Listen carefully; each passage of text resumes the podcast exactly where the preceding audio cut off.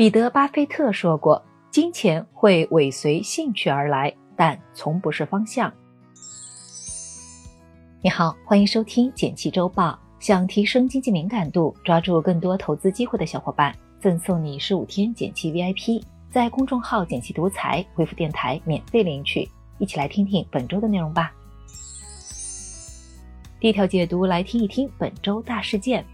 转眼这周又结束了。咱们来复盘一下本周大事件。这周是个数据周，公布了好几个一季度的重要数据。总的来说，好坏参半。一起来回顾一下。周三，咱们分析了三月份的 CPI 和 PPI 数据，环比涨幅纷纷回落，是被几个主要领域拉下来的。其中，食品项中的蔬菜和猪肉，由于供过于求，价格下降较多；非食品项中的车价，由于降价促销，拉低了涨幅。PPI 中是原油、煤炭等燃料拉垮。周四，咱们分析了三月份社融数据，有几个亮点：信贷结构有所优化，企业和居民贷款都有所回升。一是因为诸多基建项目落地，二是因为楼市销售和消费回暖。但企业债不太行，现在贷款比较方便，企业不太愿意发债，资金空转的现象缓解了一些。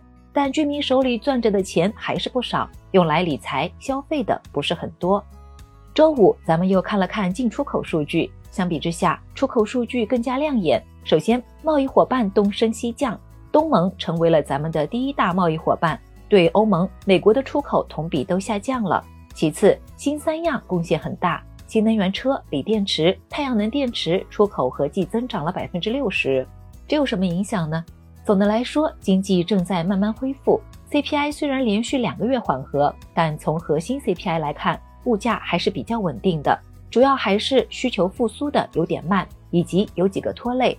预计四月份的通胀数据会保持稳定或继续缓和，可以关注下猪肉、原油等的价格走势。社融也是一样，虽然数据大超预期，但消费动力还有些弱，未来可能会有更多消费政策出台。外贸方面，在发达国家需求缩水的情况下，压力不小。不过短期来看，还是值得期待的。第二条解读来听一听，蓝色光标宣布用 AI 代替外包。前两天，公关及广告服务巨头蓝色光标宣布，将使用 ChatGPT 等 AI 来进行创意设计和方案文案撰写，不再将业务外包。消息一出，蓝色光标前天股价大涨百分之九点八。这意味着什么呢？虽然市场对此次的事件反应强烈，但其实营销行业很早就开始用 AI 来辅助工作了。AI 可以帮助提升效率，AI 还能够自动生成广告素材，帮助营销人员提升工作效率，提升营销团队在线协作的创造力。AI 能提升广告投放精度，人们在社交软件、短视频平台刷到的每一条广告背后都有 AI 和算法的参与。AI 和算法能够帮助优化投放成本，提升投放效果。而这次的 AI 取代人类事件中，有人认为创意类行业运用 AI 不但不会给行业造成致命打击，反而会促进创意类行业向高质量方向发展。目前很多文案设计都习惯于找参考，缺乏创新性。AI 的出现意味着以后创意人的判断标准也要提到更高。当然，也有不少从业者担忧，更多的岗位将被 AI 替代。但实际上，业内更主流的看法是，短期内 AI 仍将是工具，生成的图片和文案并不具备灵性。这对我们有什么影响呢？警惕 AI 泡沫。三月以来，蓝色光标凭借着和 AI 高度捆绑，把股价涨幅拉到了百分之四十六点六。不只是广告营销行业，最近很多公司都凭着 AI 实现股价上涨。但越是这种时候，大家越要警惕泡沫的出现，提升自己才是王道。ChatGPT 的横空出世让不少人担心 AI 要抢人类饭碗。如今，第一批因 AI 丢掉工作的人真实出现了。只有不断提升自己，让 AI 无法取代自己的价值，才能在这场变革中生存下去。第三条解读来看一看川味企业进军预制菜。最近，天味食品表示会把预制菜作为公司未来的第二增长曲线。这意味着什么呢？不仅是天味食品，还有一批和它一样的四川调味品企业不断加码预制菜市场。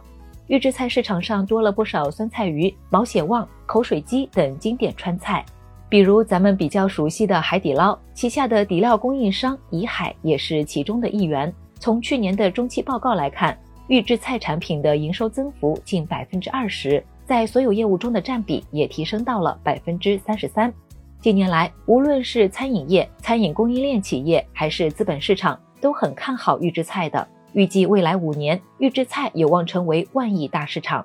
而且，川味企业做预制菜还有自己的优势，一是更受消费者喜爱。从调研数据来看，市场上的预制菜有五成都是川式风味的，而且有超过七成的消费者喜欢。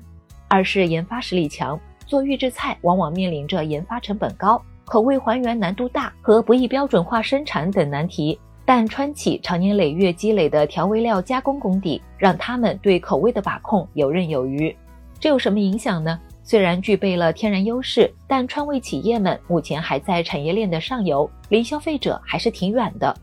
但预制菜目前还是靠流量营销，这恰恰是这些企业的短板。